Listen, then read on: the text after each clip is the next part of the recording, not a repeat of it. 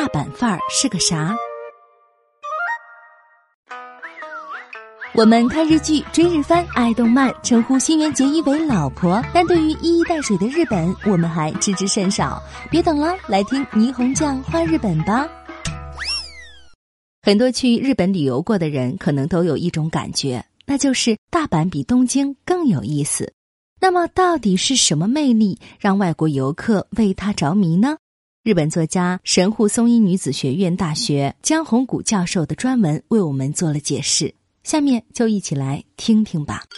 我在一个广播节目里担任嘉宾，曾经聊起过为什么外国人，尤其是中国游客特别喜欢大阪商业区米纳米的话题。当时我首先就这个问题询问了两位中国好友，其中一位是八十年代和父母一起来日本的，他毕业于神户的一所大学，现在经商，奔波于大阪和上海之间。另一位是公司老板，九十年代在大阪开了一家网络公司，向中国游客提供日本入境游信息。针对你觉得大阪这座城市到底哪里有趣，想去哪里玩一玩这个问题，他们两个都异口同声的回答：米纳米。具体到街区，就是道顿窟和黑门市场，那里主要以餐饮店为主，街道上杂乱无章的挤满了小餐馆。说是那种街边小吃摊的感觉，是其魅力所在。他们还说了一些让我印象尤其深刻的事情。中国的大城市近二十年来一举实现了现代化，越来越多的大型购物中心和美食广场入驻了高楼大厦。对于习惯了这种大型商业设施的中国游客来说，在大阪可以漫不经心的逛一逛的购物街和市场，就显得特别接地气，很有意思。尤其是那些来自大都市的五零后、六零后游客，他们似乎觉得可以在店门口随意看看，随手买点吃的，这样的商店很有怀旧感。这两位朋友告诉我，大约十年前，上海的市井里弄也有卖汤面和热粥的小馆子及包子铺，但后来全都在城市改造中被重新打造了。听到这里，我才恍然大悟，所谓的重新打造。似乎可以理解成把原生态的街道修剪成规整的高楼大厦。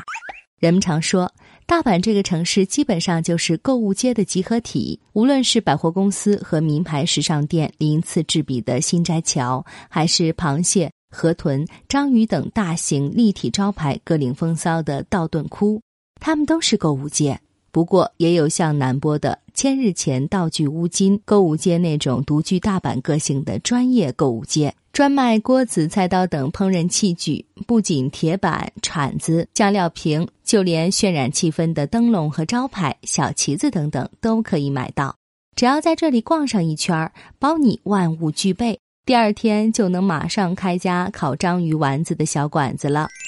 中国游客喜欢的黑门市场是专卖生鲜食品的购物街，这里最早都是本地高级日料店的专业厨师光顾的地方，也就是说，他们的主顾都是餐饮界的行家里手。而且在这里，金枪鱼铺的旁边可能是个小饭馆儿，对面可能是卖豆腐的，隔壁又莫名其妙的开了家咖啡馆之类。这种毫无章法的布局，完全没有大型超市那种先去生肉专区买肉，再去蔬菜专区买菜的合理性和效率。用随性随意来形容它，是再恰当不过了。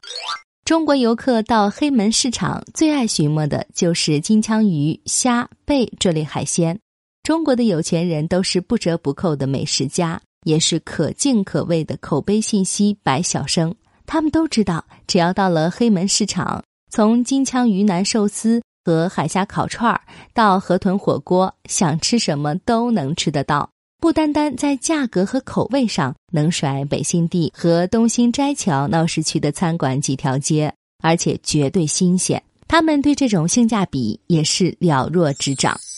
高级日料店的大师傅们常来光顾的老字号河豚鲜鱼店米娜美，在店头设置了宿营用的桌椅，上面放着卡式炉，供客人享用鲜美的河豚火锅。据老板说，大概十年前，一群中国的吃货游客跑来表示想吃河豚，着实让他大吃一惊。不过，老板很快就琢磨透他们的需求，如今不仅准备了蘸着橘子醋吃的传统河豚火锅。还特别准备了汤底锅，大获吃货们的好评。而金枪鱼批发商的老板也会在店头摆上长凳，卖金枪鱼腩寿司给游客吃。虾贝类专卖店则会在门口卖一些烤串儿，客人可以站在店头尝个鲜儿。这里很多店铺都是这样，在门脸处开辟一个小小空间，供吃货们解馋。高级日料店、寿司店一直都是专门到黑门市场来采购河豚、金枪鱼等高级食材的，而如今。这些老主顾、老生意人的身边，趁钱的中国美食客们在大快朵颐，那幅光景相当奇妙，但同时又让人感到那么应景。大阪生意人的灵机应变能力和服务精神，恰恰就是那些在米纳米的市场里讨生活的人们所展现出来的大阪范儿。不仅黑门市场，大阪各处的购物街都很接地气，让你可以溜溜达达，乐在其中。每个购物街都各有特色。风情万种，每条街道和社区都独具当地韵味儿。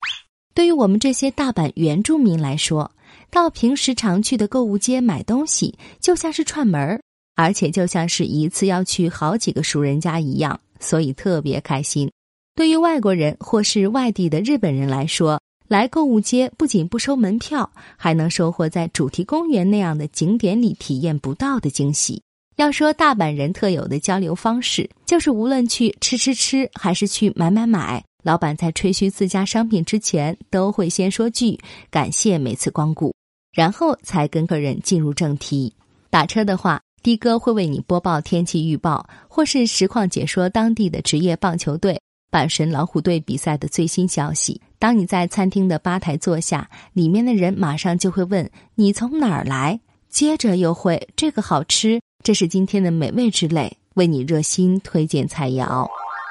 歌烹日料馆是诞生于大阪的一种独特的餐饮店形式，在那里，食客可以和厨子隔着吧台谈天说地、侃大山。餐馆里没有写好菜品和价格的菜单可供参考，厨师做什么，客人吃什么，一切都是在你一句我一句的闲聊中搞定的。购买食材也是如此。通常人们都是走进超市，挨个比较价格标签，算一算这边寿喜烧用的黑毛和牛的肩胛肉多少克多少钱，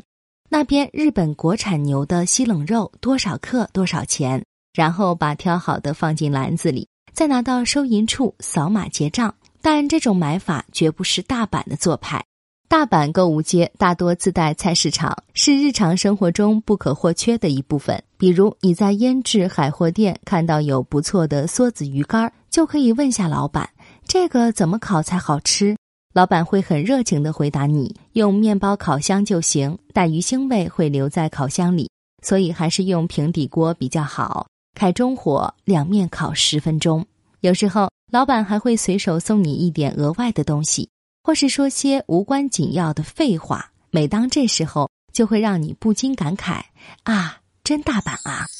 这种大阪式的交流，其特点不在于大阪人爱用的词汇或大阪口音上，而是经年累月在大阪购物街的日常生活中形成的顾客和商家之间打交道的方式。人们常说的大阪逗乐至上主义，绝不是喜剧艺人式的搞笑。而是大阪人与他人的互动方式，对事物的感受和表达方式。大阪是大城市，这一点没人会质疑。城市是一个让人可以匿名存在的场所，你可以理所当然的像游客那样到处逛吃逛喝，可以随着潮流的脚步流连于各个商店去血拼海淘。但是在大阪的繁华商业区米纳米一带。很多时候，客人和店铺双方都是实名的存在，彼此了解，分享本地人意识，并共同成为当地社区的一员。当然了，根据需要而善用匿名性和实名性是享受城市生活的关键。但是在大城市里，我们究竟能有多少充满人情味的邂逅，又能和多少陌生人相识相知呢？这样的缘分是屈指可数，还是无限之多呢？人们给出的不同答案，将决定他们在城市生活中截然不同的待人接物方式。大阪这片土地上住着的大阪人，他们社会伦理的根底里都有着“大家都是亲朋好友，既善良又有趣”这样的理想。这一点，就连不懂日语的外国游客也能感受得到。这种温情没法用数据表示出来，但我想，这跟我们大阪人在巴黎和伊斯坦布尔的市井街巷里感受到的气息和氛围，应该是相似的吧。